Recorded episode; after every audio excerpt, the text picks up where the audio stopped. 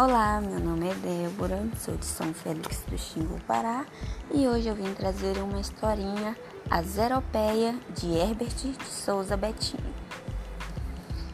Ia uma centopeia com suas cem patinhas pelo caminho, quando topou com uma barata. Vendo tantas patinhas num bicho só, a barata ficou boca aberta. Nossa! Mas, dona Centopeia, para que tantas patinhas? A senhora precisa mesmo delas? Olha, eu tenho só seis e são mais que suficientes. Posso fazer tudo: correr, subir nas paredes, me esconder nos buracos. Ninguém consegue me acertar na primeira nem na segunda chinelada. E então, a formiguinha que estava em cima da centopeia disse: Quanto sacolejo nessa carona! E respondeu a centopeia: Eu não havia pensado nisso. E olha que tenho essas 100 patinhas desde que nasci: 50 de um lado e 50 de outro. Como a senhora faz quando tem uma coceira? perguntou a barata. Já imaginou o trabalhão coçar daqui e dali sem parar? Deve ser um inferno ter tantas patinhas. Por que a senhora não amarra 94 e fica só com seis como eu? Vai ficar muito mais fácil e a senhora vai poder correr muito mais como eu. A centopeia nem pensou e amarrou 94 patinhas. Doeu um pouco com todos aqueles nós, mas era necessário e continuou a andar. E então aquela formiguinha que estava em cima da centopeia reclamou: Acho que isso não vai dar certo. Lá na frente ela encontrou um boi. Quando o boi viu a centopeia andando com seis patas, ficou intrigado. Dona Centopeia, por que seis patas? Para que tantas? Olhe, eu só tenho quatro e faço o que quero. Corro, participo de touradas, pulo cerca quando quero, sou forte e todo mundo me admira. Por que a senhora não amarra mais duas e fica com quatro? Vai ficar mais ágil e vai correr tanto quanto eu. A centopeia amarrou mais duas patinhas, doeu um pouco. Já estava quase dando cãibra, mas era necessário e continuou a andar. E então a formiguinha estava na cerca falou: Que papo furado! Lá mais na frente, já andando com certa dificuldade, a centopeia se encontrou com o macaco. Quando o macaco viu a centopeia andando com quatro patas, ficou curioso. Olhou bem, contou, recontou e não se conteve. Mas, dona centopeia, por que tanta pata? Se a senhora pode andar com duas, como eu. Veja como eu faço.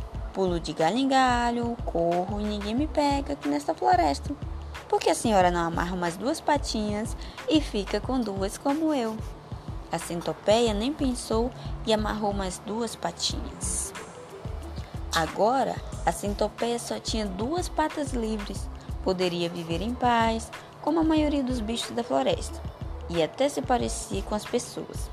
Podia até pensar em ter nome de gente, como Maria ou Florinda. Então continuou a andar com dificuldade, mas tranquila. Havia seguido todos os conselhos que recebera pelo caminho. Velhos e bons tempos aqueles em que tinha cem patinhas livres. Quanto trabalho à toa! A centopeia continuou a andar, mas lá na volta do caminho, de repente viu a dona cobra. A centopeia sentiu um friozinho na barriga. E pensou ela, a dona cobra nem patas tem.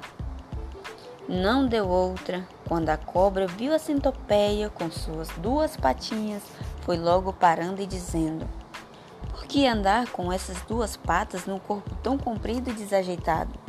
Será que você não vê que está ridículo andando só com duas patas? E afinal de contas, para que patas para andar? Não ver como eu corro, escapo, ataco, meto medo, serpenteio? suba em árvores e até nado sem patas? Por que não completa a obra e amarra tudo de uma vez? A centopeia então amarrou as suas últimas patinhas, pensando que poderia ser como a cobra, mas não podia. Ficou ali mesmo parada, pedindo socorro e gritando por todos os bichos da floresta. Ei, dona Barata, seu boi, seu macaco, dona Cobra, venham me ajudar. Não consigo mais andar. Eu que tinha cem patinhas, deixei de ser uma centopeia e acabei virando uma zeropeia. E a formiguinha sentada ali na pedra. Essa não. A turma da floresta, para consertar a situação, teve então uma ideia: fazer um carrinho bem comprido para a centopeia poder se locomover.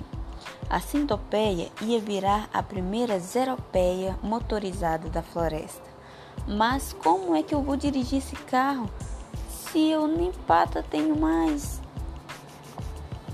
Foi um drama. Os bichos foram logo discutindo. A barata dirige pois foi ela que mandou amarrar 94 patinhas de uma vez. Não, não, não. Dirige o boi, que mandou amarrar mais duas patas. Melhor o macaco, que mandou amarrar mais duas. Negativo. Dirige a cobra, que mandou amarrar tudo. Até que a centopeia se deu conta, pensou bem pensado e disse para todo mundo: É, gente, a culpa é minha. Eu não devia ter escutado essa conversa fiada de amarrar patinhas. Eu não sou barata, não sou boi, não sou macaco, nem cobra.